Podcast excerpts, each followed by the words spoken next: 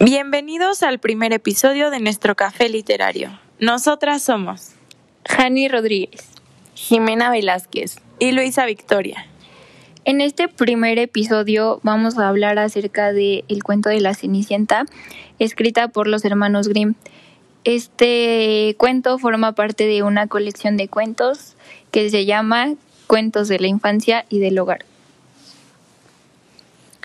Este cuento realmente es bastante cruel, ya que Disney siempre nos ha mostrado a una Cenicienta llena de virtudes, de sueños, de magia.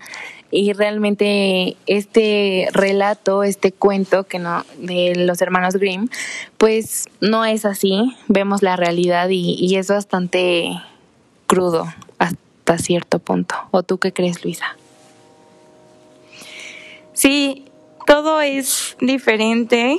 Hay algunas partes en que sí se comparte lo que sucede, pero el cuento de los hermanos Grimm nos relata algunas secciones en el cuento que son un poco sangrientas y apegadas a nuestra realidad.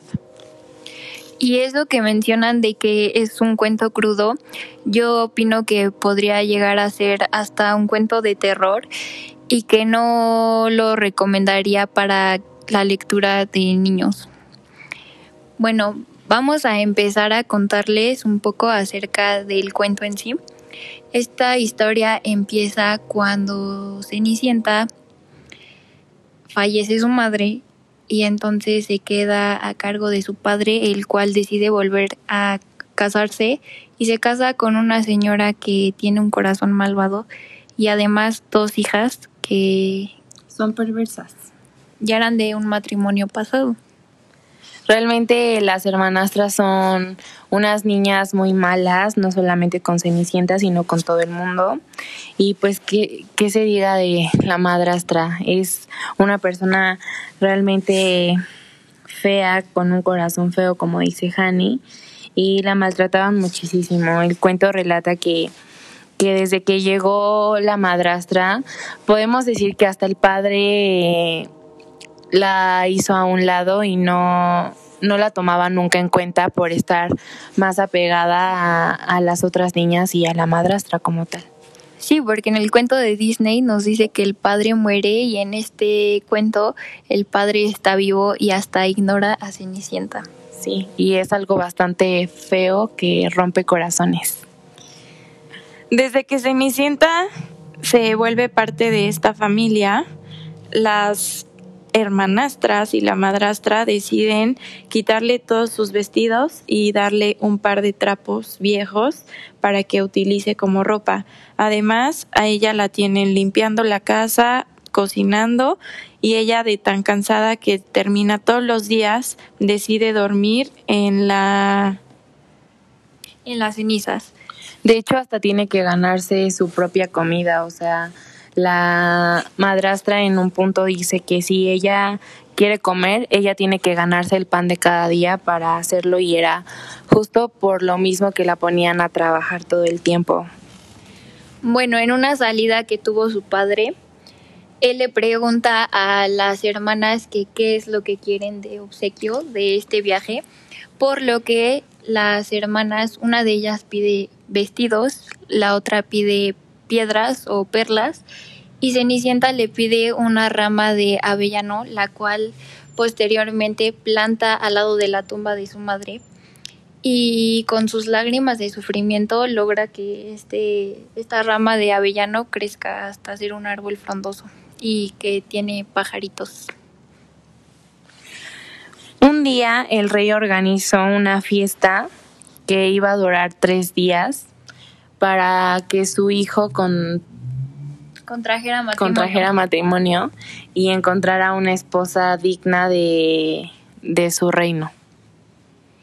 Por lo que todas las mujeres bellas del lugar acudirían a esta fiesta y claro, las hermanastras contentas buscaron sus mejores vestidos para poder asistir a este lugar. Bueno, Cenicienta también estaba emocionada porque ella quería ir, pero su madrastra le puso tareas extras a, a limpiar la ceniza que tenía lentejas y este trabajo iba a demorar mucho tiempo y solamente le dio dos horas para terminar la tarea si es que quería ir al baile. Por lo que Cenicienta le pidió ayuda a las aves del árbol y las aves bajaron a ayudarla, por lo que Cenicienta logró terminar su tarea y fue a decirle a la madrastra que ya había terminado, que quería ir al baile. Y la madrastra le dijo que era inútil porque ni siquiera tenía un vestido bonito para asistir y que pues prácticamente le daba vergüenza. Sí, que, que aparte de que no tenía pues vestidos, no tenía zapatos, que no sabía bailar, que no suplicara ni insistiera porque pues realmente no la iban a llevar, justo porque les daba mucha pena. Cenicienta, muy triste y destruida, acude hacia su árbol de avellano y le dice, Arbolito, sacude tus ramas frondosas y échame oro y plata y más cosas. En ese momento el pájaro le avienta un vestido brillante y unos zapatos de oro puro. Cenicienta acude finalmente al baile y termina bailando con el hijo del rey, que a las demás doncellas les decía que Cenicienta era su pareja. Nadie reconocía a Cenicienta porque iba resplandeciente y muy bella. Al anochecer, Cenicienta se despidió y salió corriendo del baile porque tenía mucho miedo de que la madrastra la fuera a regañar. Pero el hijo del rey le puso una trampa y colocó una sustancia en las escaleras pegajosa. Entonces al momento que Cenicienta corrió para huir, se le quedó una de sus zapatillas pegadas en las escaleras. Entonces el hijo del rey da la orden de encontrar a la dama que le quede la zapatilla de oro. Cabe recalcar que en este cuento no es de cristal, sino de oro. Entonces las hermanas, las hermanastras se ponen muy contentas y se alegran porque ambas tenían los pies muy lindos. Pero al llegar a la casa de la madrastra y las hermanastras, una de ellas corre a probarse la zapatilla, pero su dedo es tan grande que no cabía en ella. La madrastra le dice que se corte el dedo, que al fin y al cabo nunca lo va a utilizar como una princesa, siempre estará en carrozas o sentada y no tendrá que caminar por lo que el príncipe decide llevarse a la hermanastra. Y cuando pasaron frente al árbol de avellano, el pajarito les dijo, el zapato no le va, la novia verdadera en casa está. Entonces el príncipe se dio cuenta de que el pie estaba sangrado y decide regresar a la casa a preguntar si había otra hermana. La segunda hermanastra se prueba el zapato y le queda grande el talón. Su madre le dice lo mismo, que se lo quite con un cuchillo porque al final cuentas no lo necesitará. Se va al, con el príncipe nuevamente y al pasar por la tumba, los pájaros vuelven a decirle que el zapato tiene sangre, el príncipe lo ve y la regresa. Al llegar a la casa, el príncipe pregunta si hay otra hija en casa. A lo que todos contestan que no, de hecho también el padre de Cenicienta lo negó. Sin embargo, unos minutos después se quedan pensando y dice que, que sí tiene otra hija, pero que puede ser imposible porque ella no asistió al baile y que es la hija de su esposa fallecida.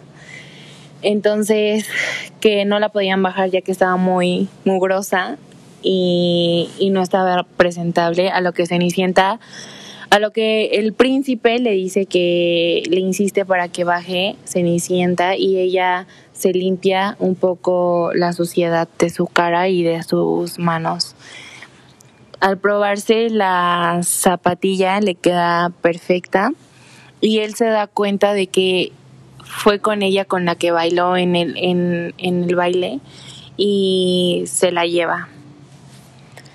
cuando pasan por el árbol frondoso de avellano, los pajaritos le dicen que es la novia verdadera.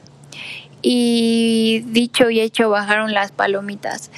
Pasaron los días y al llegar la boda se presentaron las hermanas y los pajaritos les tramaron una venganza.